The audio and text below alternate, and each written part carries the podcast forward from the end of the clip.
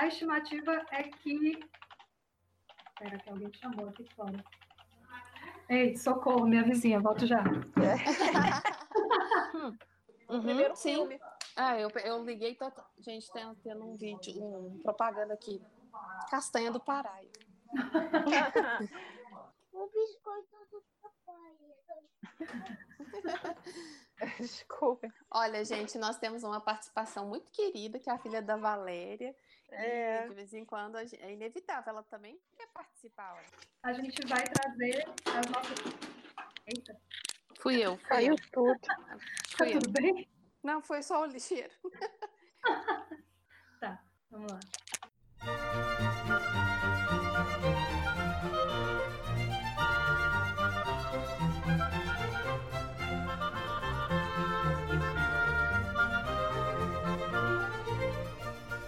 Bem-vindos de volta à nossa conversa sobre orgulho e preconceito. Esse é o Café com Jane Austen, um podcast com admiradoras da nossa querida escritora inglesa. E se você não ouviu ainda o último episódio, eu aconselho que você volte para ele e comece por lá, porque o último episódio foi o começo da conversa sobre orgulho e preconceito. Você pode encontrar a gente, pelo menos até agora, em quatro plataformas de streaming. Estamos no Spotify, no iTunes, estamos no SoundCloud e também no Anchor.fm. E, claro, você pode achar a gente no Instagram, arroba Café com Jane Austen, e a partir de lá você pode acessar os links para todas essas plataformas. E também, se quiser entrar em contato com a gente por e-mail, estamos no cafécomjaneausten.gmail.com Solitariamente gravando essa entradinha para a parte 2 do episódio, aqui estou eu, Thaís, e em seguida você escuta as vozes das nossas ilustres Adriana, Moira e Valéria. E eu vou aproveitar esse começo de episódio que eu ainda tô sozinha e não posso levar carão para corrigir uma informação errada que eu mesma dei no episódio passado. Na verdade, a estimativa de vendas de Orgulho e Preconceito até 2013 não é de 200 milhões de cópias. Houve um pequeno erro aí, um pequeno detalhe com um zero, e essa estimativa na verdade é de 20 milhões de cópias. Vendeu muito? Vendeu, mas também não foi 200 milhões. Mas vamos seguir o baile porque ainda vendeu bem. Vamos lá!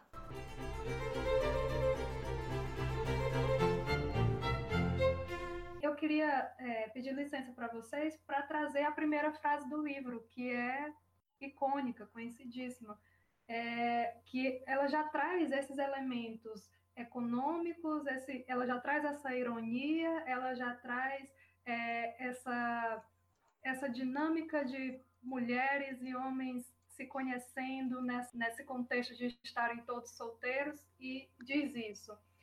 É uma verdade universalmente reconhecida que um homem solteiro, possuidor de uma boa fortuna, deve estar necessitado de uma esposa. E aí, será que é ele mesmo que está necessitado de uma esposa ou são essas meninas que estão precisando sair da miséria? É, necessidade é, é. uma palavra importante nesse, nesse caso. É, né? exato. Porque é, né, quando, quando ela abre, aí é o tal negócio assim. Tu, eu acho que muito de, de Austin Nation é especulação. Porque é, uma das primeiras coisas que eu aprendi quando eu comecei a escrever foi assim: que eu posso escrever o melhor que eu puder, o melhor que eu quiser, mas o leitor vai ler o que ele, o que ele entender.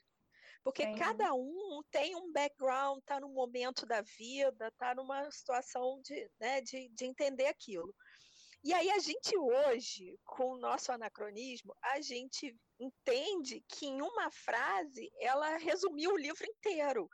Porque é uma luta, é a luta da mulher para se manter viva, né, uma, com uma certa segurança social e, e, e física de verdade, né? De ter uhum. quem a proteja, porque ela não pode eh, se manter, ou se ela se mantém é feio, é mal visto, não sei o quê. E o, o, cara, que de uma certa maneira também tem que se proteger desse ataque, porque era todo mundo em cima do cara. inclusive, bem no, no, no finalzinho, a, a Liz implica com ele, eles já estão noivos, e diz assim: Você só se interessou por mim porque eu não, não, não te dei atenção, eu não fiz como todas as outras fizeram. Então, em uma frase, a gente quer ler tudo isso junto, mas a gente não tem como saber se a intenção dela foi foi fazer numa, numa ironia um ponto tão feminista que a gente entende como feminismo hoje, né? Uhum. Não tem, assim, e, é, no, nos elementos de narrativa que eu queria falar, assim, eu não posso falar muito de orgulho e preconceito porque eu não tenho fim. É, eu, eu, eu, eu me considero fã de Orgulho e Preconceito e admiradora de Austin porque eu esse livro para mim foi um, um, divisor de águas assim de, em vários pontos. Eu acho que eu falei isso na semana passada no, no nosso, nosso, último podcast. Ah, o, o narrador onipresente, onisciente é uma coisa que eu gosto muito. E nesse, nesse livro em especial, quando sai aquele arranca-rabo horroroso em Hansford, uhum. a gente sabe o que está acontecendo na cabeça dela e a gente sabe o que está acontecendo na cabeça dele. E aí a gente tira as nossas, as nossas próprias conclusões com base na verdade dos dois, entendeu? A gente não está ali sendo guiada pela cabeça de um deles. Isso, para mim, eu achei eh, libertador, sabe? Uhum. Que eu, eu podia escolher. Para mim, eu gosto tanto desse livro porque eles dois são tão imperfeitos. Os dois são cheios de defeitos e, e, isso não, não é escondido, isso é, ela consegue explorar isso de uma maneira muito bacana. Assim, eu gosto, adoro. É um mote. É. Eu acho que, inclusive, essa exposição dos personagens como pessoas reais que, ele, que a gente imagina e sonha que eles são, é que também é um pulo do gato da Jane Austen. Ela não faz, é, apesar de nós idealizarmos o Darcy, é, principalmente no cânone da Jane Austen, ele é talvez o, o mais famoso, é, né? Com certeza o mais famoso, o mais querido uhum. e tudo, o sonho de consumo. Mas na verdade somos nós que construímos isso, porque a gente tem pouquíssimos elementos na, na, no texto da Jane Austen que descrevem o Darcy como o super-herói Exato. Exato, exato. Porque eu, essa semana mesmo eu estava conversando com alguém é, online e alguém falou alguma coisa e eu falei assim é, de de Anne Elliot, que a pessoa estava reclamando de Anne Elliot por algum motivo. Eu falei, pois é, e tudo isso ela conseguiu o melhor homem. Porque o, o Wentworth é o melhor de todos. Não é? Ah, ele, é, ele, é, ele é o super-herói, coitadinho, né? Mas é que ele, ele faz tudo na maior finesse. Mesmo quando ele tá pau da vida, morrendo de ciúme, ele é fino. Ele dá um passo para o lado. Ele Olha, não faz vou nada. Dar, vou dar um spoiler aqui do Encontro Nacional da Jasbra, agora no ah. final de outubro, que nós vamos fazer o julgamento da Anne Elliot durante o Ah, coitada, eu não preciso nem fazer, ela é culpada, ela é pior do que Capitu. É. julgamento então, da Anne Elliot? Sim, porque ela não é persuadida, né? Isso é uma, uma questão que a Luciana Darcy, lá do Recife, levantou. Mas isso é programa pro. É, aliás, é deixa para depois. Podcast. Exato. Mas é, é porque o, o, o Darcy, ele, ele é todo, todo cheio de defeito. Ele é complicado, ele não sabe se, se organizar ele, ele fala as coisas erradas com a mulher certa, que ele, né, é uma complicação. E aí teve, me lembro bem que teve uma pessoa que, que leu o, o meu 45 dias como estudasse na Europa, é meu, que é minha única adaptação fiel de, de Orgulho e Preconceito, não acredito que eu vou fazer outras. Teve alguém que leu e disse assim: Nossa, mas por que, que, que a Lizzie não aceita o Darcy? Mas assim, no meio da história, eu falei, gente, mas ele acabou de humilhar ela. Ela nunca leu Orgulho e Preconceito, ela não sabe que ele é tudo isso. O que ela está uhum. vendo é o que ele mostra, e ele se mostra muito mal, né? Ele é cheio de, de defeitos humanos, né? Sim, então, então não sei. É. Por isso que, que, por exemplo, fazendo uma ponte lá com uma adaptação, por isso que eu acho que o, o filme de 2005 ele ele dá uma reinterpretação muito curiosa, ou ele a gente pode considerar que não capta muito bem a figura do Darcy, ou reinterpreta de forma muito curiosa, porque o Darcy de 2005 ele é simplesmente tímido, né? Exato. Uhum. Exato. Tão tímido que ele é mal interpretado. Mas o, e, em nenhum momento no canon ela diz que ele é tímido. Ele é altivo. Ele não está ali para se misturar com aquele povo. Até porque um homem, na posição social que ele tem, jamais deveria ser tímido. Era uma característica que não seria conveniente para um homem. Seria um absurdo. Era, era, muito, era muito educado, né? Assim, educado no, no, no, sentido de educação formal. Ele, ele se, se comportaria bem em qualquer ambiente. Agora, é, é, interessante a gente perceber que esse caminho de amadurecimento e esse caminho de mudança é para os dois, né? Elizabeth sim, também sim. É, começa se achando a pessoa que melhor sabe julgar as pessoas, que tem o raciocínio uhum. mais lógico do mundo.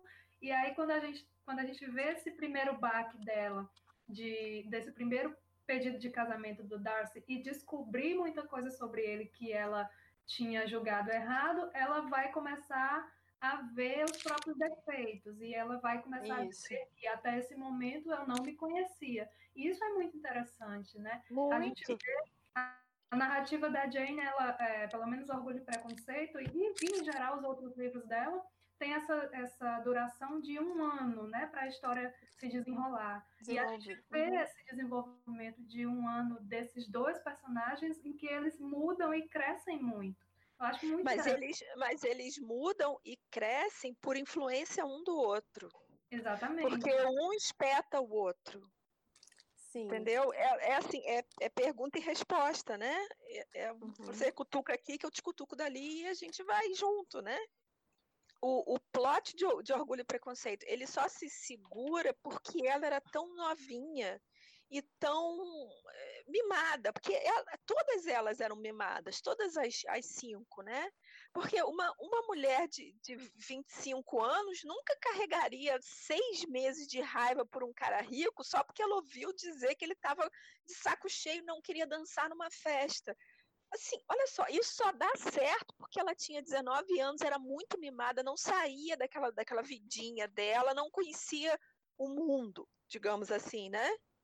E aí ela precisa que ele conte um, um segredo horroroso para ela perceber que existe muito mais na vida do que o que gira em torno dela.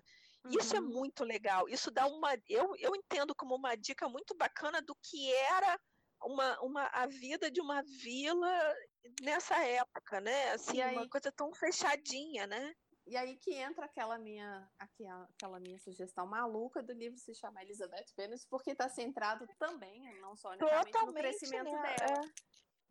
é. uma, uma noção assim de, de mundo, né? Eu, eu, separei dois, dois elementos de narrativa que, uhum. que eu queria falar. E um é, é mais ou menos isso, Adriana, que é é, quando a, a, Lady Catherine, que é uma, uma mulher vivida, com todos os defeitos que ela tem. Ela é uma mulher vivida, que já fez, já aconteceu, nasceu rica, ficou rica, continuou rica. E ela, quando ela confronta a Elizabeth no, no capítulo 29 sobre educação, é, você, você toca, você dan você canta, uhum. você toca, você desenha. Não, não, não, não. Como Os assim? Né? Não. Né? É, não, mas a gente assim? lê. Você é defeituosa. Não, mas você né? lê, é, mas todo mundo lê, pera lá. Que, que, como? Como é que pode isso, né? Uhum. E aí, é, é, quando, quando eu fiz aquele, esse último curso, é, houve uma, uma comparação muito bacana com os textos da Wollstonecraft, que fala que ela ela falava muito da, de, de por que, que, a, que a educação feminina era tão negligenciada. Por que, que, a, que a mulher só era educada a ser, a ser uma, uma criança para o marido? Sabe, ela, ela era uma coisa uma bonitinha que né? ficava em casa, que cantava, que, né, que tocava, que costurava, mas eh, tem tantos talentos que ela pode desenvolver e, no entanto, fica-se restrita aquilo, né? E, e o, o, o, orgulho e preconceito, eu acho que muito, muito se discute isso. Quando, quando, Oster, quando Charlotte decide ela mesmo, né, caçar o marido e fazer uma, levá-lo a, a pedi-la em, em, casamento, você vê que é um, já é uma quebra nesse paradigma. Ela está uhum. correndo atrás. com todas as, as os cerceamentos que ela tem na vida, mas é isso, é isso. O que é, pessoa, é, esse... é uma pessoa que está fazendo o seu futuro, né? Exatamente, exatamente. E aí é, um, é uma das coisas que, claro, é um, é um romance. A gente está aqui para gostar do, do, romance e sonhar com ele, mas eu acho que seria impossível a Lizzie não casar com Collins. Ela não tem essa. Se ele escolheu, ela tem que casar, porque ele é o dono da terra que hoje é do pai dela. Isso, olha só, não tem. E essa coisa dela, dela bater o pé e o pai aceitar e tal, isso é uma coisa de contos de fada, assim. Mas não... você, você tinha dito há, há pouco que elas eram mimadas, e de fato a Lizzie sim, era mimada. Sim. E mimada ao extremo, sim. quer dizer, essas situações elas eram possíveis, não é? elas não eram as esperadas. O esperado é que ela é, compreendesse as necessidades da sua família. Simplesmente escolheram a filha errada. Se tivessem escolhido a Mary, a Mary aceitava. Ou até a Jane, é. gente. Foi a mãe que não deixou. Sim, mas então, é, o, o caso seria resolvido ali. Claro que se o caso fosse resolvido ali, a gente perderia metade do plot do, do livro. Uhum. Mas o, essa, essa situação do, do Colin sair da casa deles sem esposa, isso era impensável na, na vida real de 200 Sim. anos atrás, né? Ó, seria improvável. Impossível não, improvável. E uma outra coisa que para mim é a, a, minha, é a minha frase favorita de, de, de, orgulho e preconceito é quando a Lady Catherine de novo chama a Lizzie para visitar um tipo bonitinho de florestinha selvagem lá no seu gramado, que é a British Kind of Little Wilderness. Isso, para mim, ela está dizendo: você é bonitinha, mas é ordinária.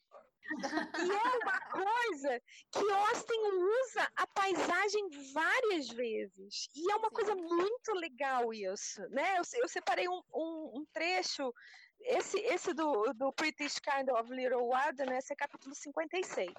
Eu separei um pedaço do 45 que é de Pemberley, que a, a Lizzie está tão encantada com aquela situação, com, a, né, com ser recebida por Darcy, por tudo, que ela faz uma, uma leitura do, da, do, do, gramado que ela vê da, da, da saleta onde a, a, a Georgiana recebe, ela e recebe ela e os parentes. E aí ela, ela descreve o, o, essa, essa vista e tem uma coisa muito interessante que fala de Spanish chestnuts, que são os, os castanheiros, né? Castanheiros espanhóis. Uhum. E aí eu sempre essa, essa essa parte, eu sempre fiquei muito curiosa com essa maneira tão idílica que é mostrada, vista de uma saleta íntima, isso, né, devia ter alguma coisa entre linhas. E aí eu fui procurar para os primeiros cristãos, o castanheiro era símbolo de castidade. Há muitos né, depois, em Balzac, que é, é um pouco depois de, de, de Orgulho e Preconceito, em Père Goriot, ele fala que a família tá, tá na penúria, né? E eles só vivem de castanhas, da, da castanheira da, da casa que, que eles tinham acesso. Então, o, o, que eu, o que eu achei acho interessante é assim, que de uma janela, de uma saleta, daquele casarão, ela via assim castidade, nutrição, e aí eu fico pensando, nossa, mas é uma vida feliz, um casamento, um final feliz, tudo certinho. E aí, essa, essa maneira de, de, de dar pequenas dicas, quando ela fala de, dos, dos lugares, eu acho isso muito bacana em Austin. E não é tão comum né, na narrativa de Austin ela trazer descrições é, sobre paisagens, descrições de lugares, até das próprias pessoas. Ela não fala tanto sobre o corpo dos personagens. Então eu acho que, aí estou especulando, claro, que quando ela é. decide descrever alguma situação física, algum lugar, alguma casa, é porque essa descrição tem muita importância para ela. Sim, não é, é aí é a, gente, é... a gente pula lá para o Mansfield Park, que também é Eu ia falar isso agora. Aquela cena da floresta de Mansfield Park, que todo mundo vai e vem, e a pobre coitada fica sentada. Você vê que né, tudo acontece, Fanny não acontece. Fanny é uma pessoa congelada. Né? Ela, ela é uma árvore na floresta.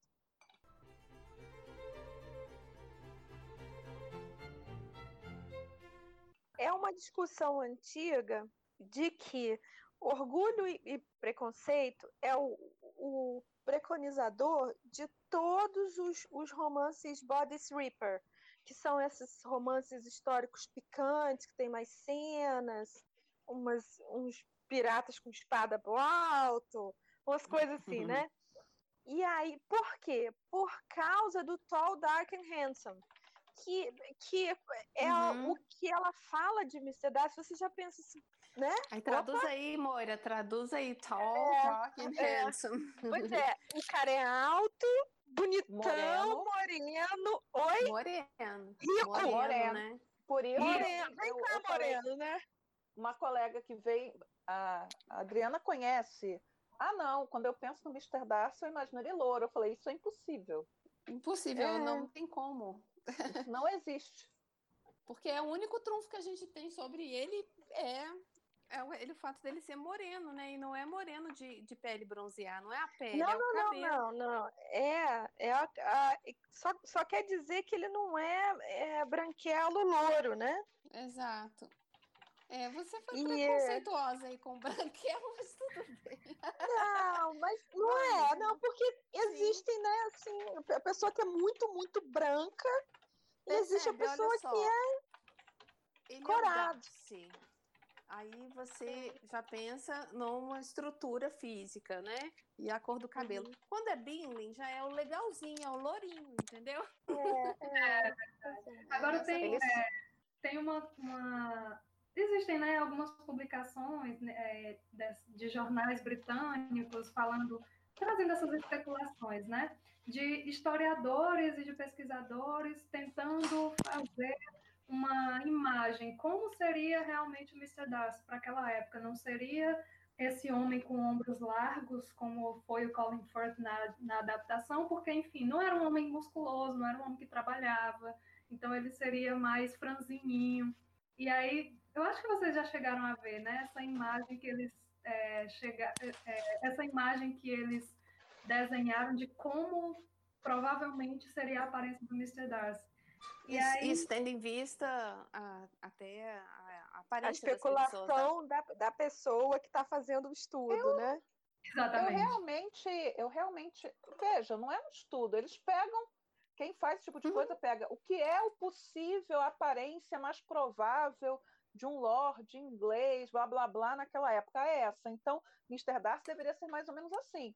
Só que se eu for, por exemplo, pegar, sei lá, uma dezena de de, de pinturas do final do século XVIII, início do século XIX, eu vou pro, posso provar ali sem problema nenhum uma diversidade de tipos físicos possíveis. Sim.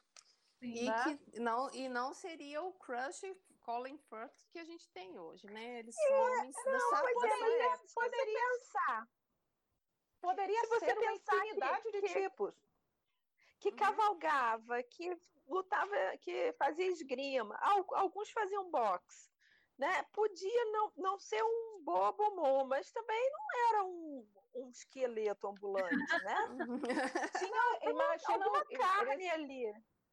O, o Darcy, em nenhum momento, ele é descrito como um dandy, como alguém afetado não, é, não é, ou alguém é. preguiçoso. Uhum. Então, por exemplo, é, isso tudo. Então, eu acho que é muito mais a vontade de ficar inventando, né, quer dizer, aquela coisa, alimentando conversas ou alimentando discussões sobre orgulho e preconceito, e até Com na certeza. tentativa de, de, desqualificar a imaginação feminina a respeito do Darcy. É, o que a gente sabe né, de, de, mais concreto é que essa imagem mais romântica do Darcy ela foi construída principalmente no teatro, no início do século XX, por volta da década de 1920, em que um ator, eu esqueci, eu deveria ter ido atrás disso, um ator muito bonito na época, norte-americano, foi escolhido para representar o Darcy. Foi a primeira vez que o Darcy foi apresentado como um homem inegavelmente bonito para a sua época. E aí depois já vem o Laurence Olivier como Darcy. Sim, então, mas o Laurence Olivier era, era inegavelmente bonito nos anos 40. Sim, mas ele era o, né? o modelo, e, e, eu acho o Darcy dele é, eu adoro Lawrence, mas aquele Darcy é horroroso, mas tudo bem. É, não, né? e aquele, aquela, aquela montagem para mim é engraçada, hahaha. Porque aquela, aquela, aquela corrida de carruagem, cara, eu choro de rir naquilo. É muito bom, muito bom. Tem a, a Lizzie com arco e flecha. Gente, maravilhoso. Mas a questão do Darcy ali é que depois de duas cenas ele já virou capacho da Lisa, né? Já, então, já, já. É um querido. É um querido.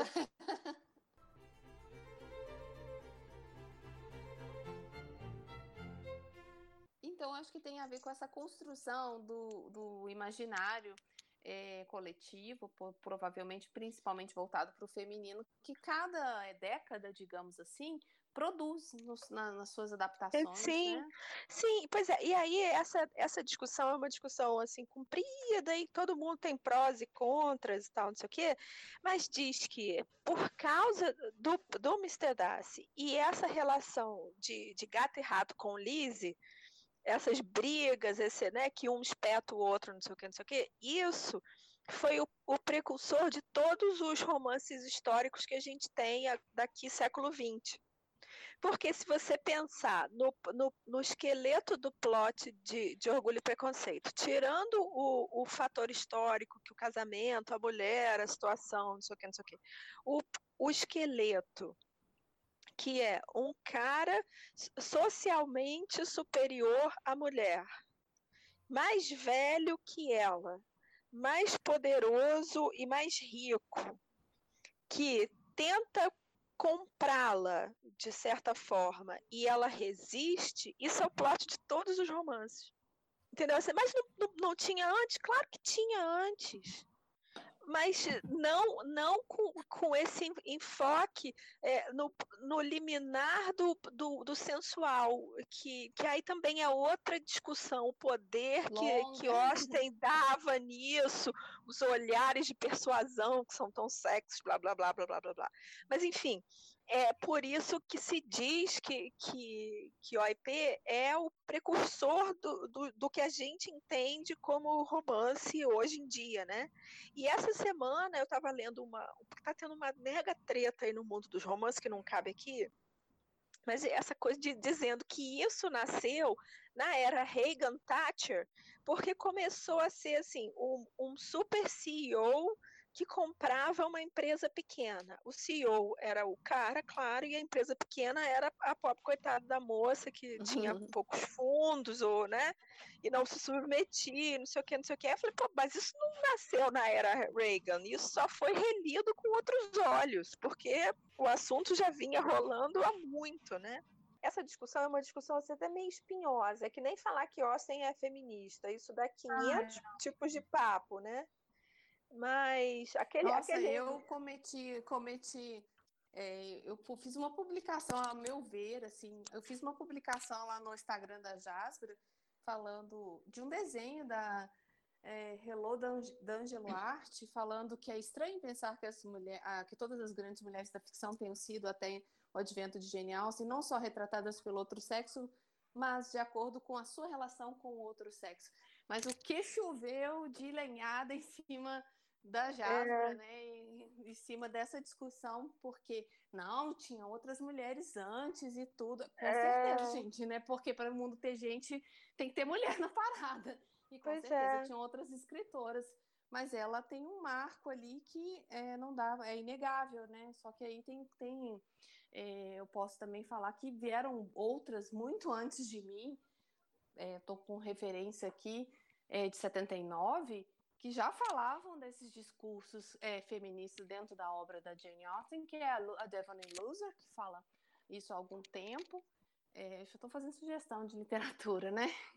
É. Mas, enfim, essa questão de é, feminista, feminista dentro da obra de Austen é muito complexa, até mesmo dentro é da muito. academia.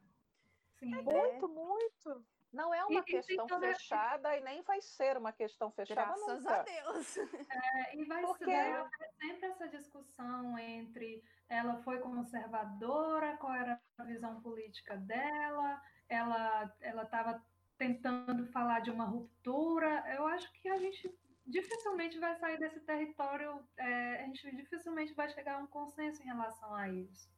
Então, as, as pessoas tendem a, a, a, achar que, que dizer que Austin deu, né, deu luz a, a, todo tipo de romance que a gente tem hoje, as pessoas acham que você está meio que é, é, diminuindo o orgulho e preconceito, mas não, não é isso. Está dizendo que é uma coisa tão bacana que deu frutos, porque Pamela, por exemplo, que essa é uma situação, inclusive, muito pior, que não vamos nem entrar aqui, porque hoje em dia estaria cinco ou seis artigos do Código Penal, é, é, não, não, não teve essa. É, não, não deu luz a tanta coisa depois. E é uma obra bacana, resguardadas todas as proporções, mas. Entendeu? Então, é, mas é, essa coisa de que, de que orgulho, e preconceito tem a ver com os romances depois dele, as pessoas não gostam muito disso, não. Eu já, já enfrentei muito vitriol por causa disso. Qual explica outro... aí, explica Explica aí pra gente, só para completar a minha total cegueira, o que é vitriol, né? Ah, esse, esse hate nas, nas redes sociais. Ah, tá. Vitriol. Vitriol.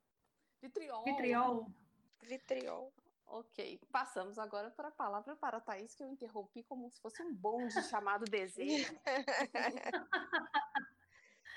então, é, eu acho que outro tópico que seria interessante a gente levantar aqui seria isso de a gente a gente já falou um pouco da, das escolhas e das ações da Charlotte Lucas, né?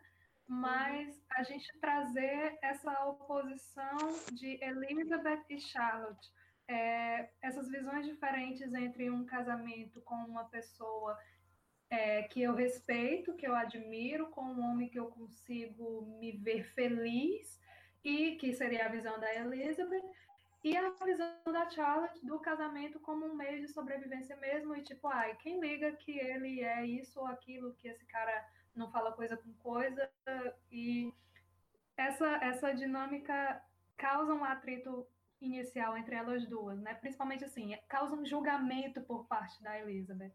E a gente acaba trazendo é, essa ruptura também para a época de uma mulher que ousa casar por amor, que ousa casar porque ela quer ou não, e não assim por fazer a obrigação dela para com a família de salvar economicamente as irmãs. Eu acho que é porque como nós vivemos essa realidade de escolher, poder escolher o parceiro, isso parece muito distante e aí a gente quer que a Charlotte ela seja é, assim, extrema, extremamente empoderada para decidir, né? Como se ela pudesse decidir viver sozinha, porque ainda tinha isso, ela não era uma decisão dela.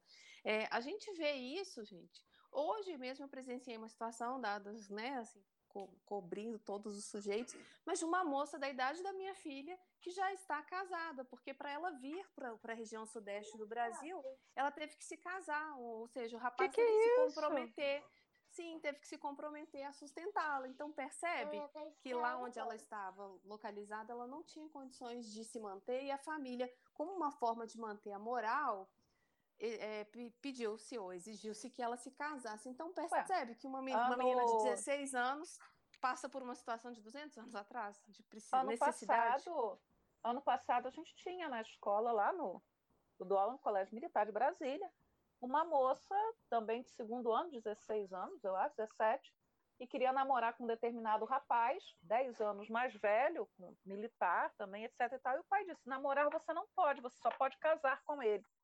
E, e qual casou. foi o desenrolar? Meu Deus. Ela, ué, a menina de 16 anos casou com o sujeito e continuou estudando na escola. Caramba. Então a permissão para namorar era mais uma coisa extremamente formal, né? Que então, assim, quer dizer, na verdade, o que, que esse pai quer? Ele quer se livrar desse. Foi o que eu pensei, passou o problema para frente. Mas você vê que, que é algo, algo muito muito antiquado. Namorar não se namora, não vai, vai casar. Casar você vira uma mulher decente, se você der, der alguma alteração, o problema é do teu marido. Uhum. Não é meu. Né? É, ela passa de uma propriedade para outra, né? De um homem para outro. Exato. Exato. E essa é a ideia, né? A ideia em Orgulho e Preconceito, isso está muito claro, né? Elas estão passando a alegria da Mrs. Bennet no final, né?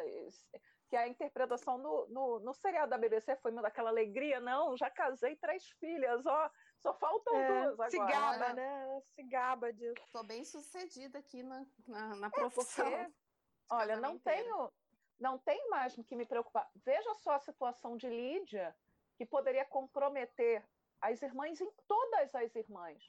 Se você uhum. tem uma irmã perdida, que a ideia era essa, todas são perdidas.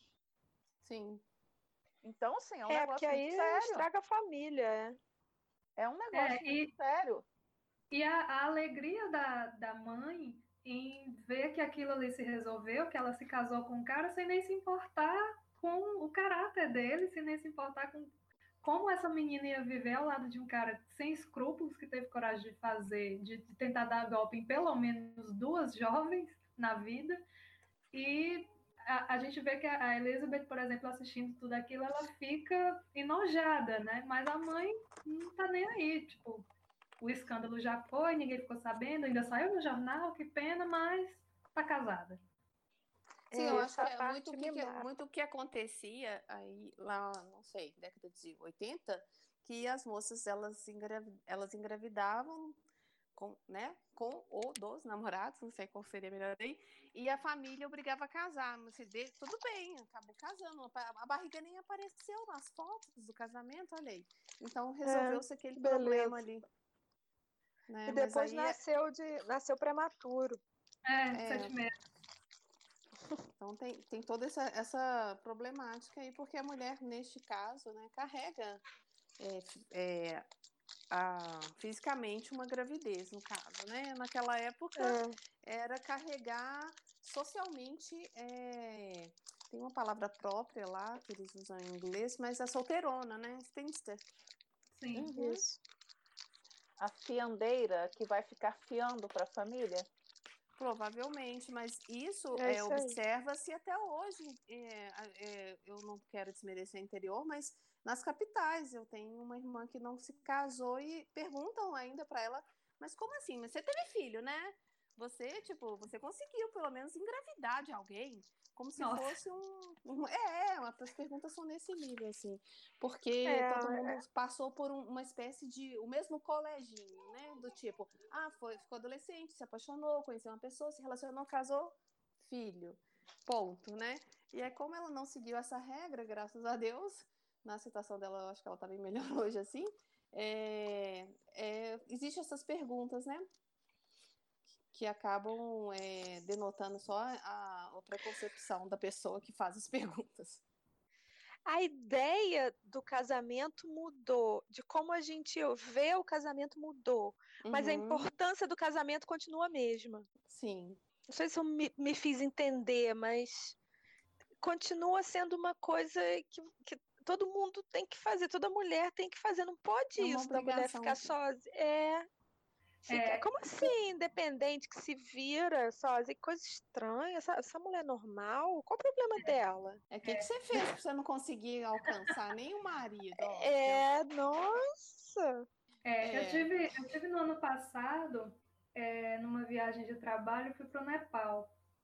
E aí uma das. Desculpa, uma das... gente, eu, eu fiquei sem ar. Peraí, Nepal. Uh, é. Vamos voltar para a minha realidade. respira, respira, respira. É, e aí, quando eu estava lá, é, uma das. Primeiro que eu interagi muito pouco com mulheres de lá, né? Porque eram ambientes de trabalho e eu vi muitas poucas mulheres trabalhando, era muito uhum. homem. Agora, uma das poucas é, que estava com a gente, que estava trabalhando, é, numa hora a gente estava almoçando, conversando assim informalmente, e ela perguntou: Ah, você é casada? Aí eu disse: Não. Ela: Você tem quantos anos? Eu disse: Tem 30. Aí ela ficou assim, olhando: Ah. Tipo assim, Coitadinha. Eu acho, eu acho Deu ruim ali, ó. Deu assim, ruim. Que que essa é... Sabe? Eu acho que ela ficou, ela ficou me olhando assim, com uma cara de interrogação, e eu uhum. tô aqui comendo de boas. Mas é isso, é. Assim, é, ainda hoje tem essa importância em relação de o que, que é esperado da mulher, né? Como se fosse assim, uhum. assim, uma, uma lista de, de conquistas ou uma lista de coisas que você tem que conquistar ao longo da vida. E graças a Deus que, apesar de a gente ainda passar por esses questionamentos, passar por essas esses pequenos constrangimentos, eu nem chamaria de constrangimento, porque eu, eu acho que constrangimento é mais para outra pessoa. A gente quer bem resolvida, uhum. passa por cima Sim, disso. com certeza. Mas, por mais que existam ainda essas situações, ainda bem que hoje a gente tem essa escolha, né? De, de seguir com a vida e de, de se sustentar e de conseguir trabalhar. Na, no, na nossa cultura, né? Na nossa cultura, né? Porque lá eu é, não... uma cultura completamente diferente, com outra estrutura, com um machismo ainda maior do que o que a gente vive aqui. É, porque em, em alguns casos é meio que se submeter, né? Que seria o caso da, da Charlotte com o Collins. Ela teve que se submeter a ele. E aí a gente fica sabendo que ela tem subterfúgios para navegar essa situação horrível que ela vive, né? Sim, ter o, Mas em algum a, momento uma sala ela inteiramente para ela, né? Olha só. É, e aí a casa ele, dos pais. Né? é, para uma sala, né? Uhum. E aí, mas em algum momento ela deve ter tido que dar herdeiro para ele, ou tentar, né? Quer dizer, não, é uma é questão de, sub, de sub, não sei se seria submissão, mas uma questão de, de se pôr abaixo do cara, né? Sim, um preço a se pagar, né? Porque não apenas essa, essa relação de um dia ela ter que dar um herdeiro, mas só de pensar que ela entra nessa lógica de aceitar tudo que a Lady Catherine fala, todos os pitacos que a Lady Catherine chega dizendo que a casa dela Sim. deveria ser assim ou não. Tipo, poxa, deve dar vontade de mandar essa mulher para casa de outro Dos lugar. Do baralho. Jogar baralho em algum lugar. Mas existe essa relação de poder e essa relação de dependência Isso. e de ter que aturar aquela criatura ali, assim como ela tem que aturar o Collins. E na verdade era uma situação muito precária, né? Porque vai que ela não tem filhos ou não tem filhos homens, como a senhora Bennett. Então o, o esforço foi temporário foi um alívio temporário, porque quando o cara bater as botas, ela tá na Rua da Amargura. Sim. Ela fica com uma pequena pensão, não é a Rua da Amargura total. Mas é ainda, bom, é, em razão tem, e sensibilidade, a Rua da Amargura é né, lá embaixo. Pois é, mas veja, a, elas ainda têm alguma coisa, que elas não têm Sim. tanto quanto uhum. elas tinham antes, né? Elas não estão na miséria completa. E, e há uma outra questão uma mulher que não casa, ela não, não cumpriu a sua função social. É, não tem valor dela, social. É, o fato dela ter casado, ainda que ela não gere filhos homens, ainda que ela casou. Ela está um degrau acima daquela que não casou. Ela é uma respeitável viúva, não a solteirona encalhada. Verdade. Então, assim, é, é, não é uma situação cômoda, mas não é uma situação tão ruim quanto uh, a de outros, né? É, ela já fez a parte dela, né? É, pelo, pelo menos tentou, né?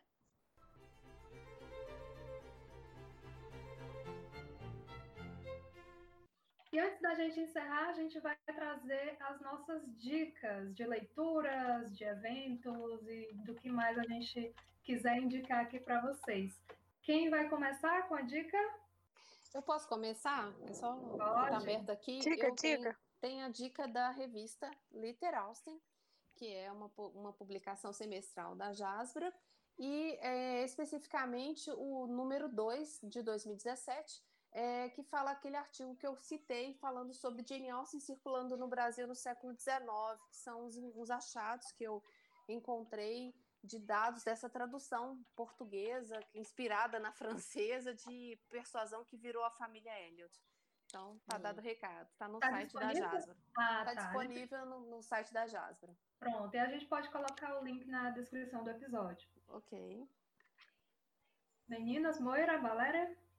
Oi, a minha dica é, na verdade, um convite que, inspirado pelo primeiro podcast, o nosso grupo do Rio desencantou e nós vamos nos encontrar de verdade, em pessoa, fora do WhatsApp. Vai ser no domingo, dia 28 de abril, na Quinta da Boa Vista.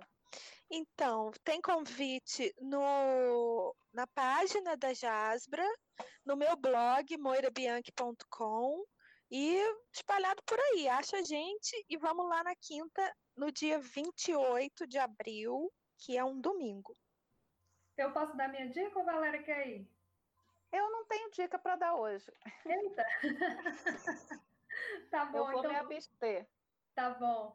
Então, a minha dica que eu trago para hoje, como a gente falou de orgulho e preconceito, é da versão quadrinhos de Orgulho e Preconceito, que foi feito pelo roteirista Ian Edlington e pelo desenhista Robert Diaz, eu acho que é Diaz que pronuncia, é D-E-A-S.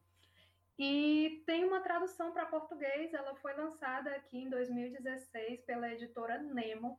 É, uma, uma, é um livro muito bonitinho, é bem rapidinho de ler, assim, eu peguei achando que ia demorar muito, mas em, em uma noite eu consegui concluir, porque, assim, dá muita vontade de ver toda a, toda a narrativa de Orgulho e Preconceito em quadrinhos, então é bem legal.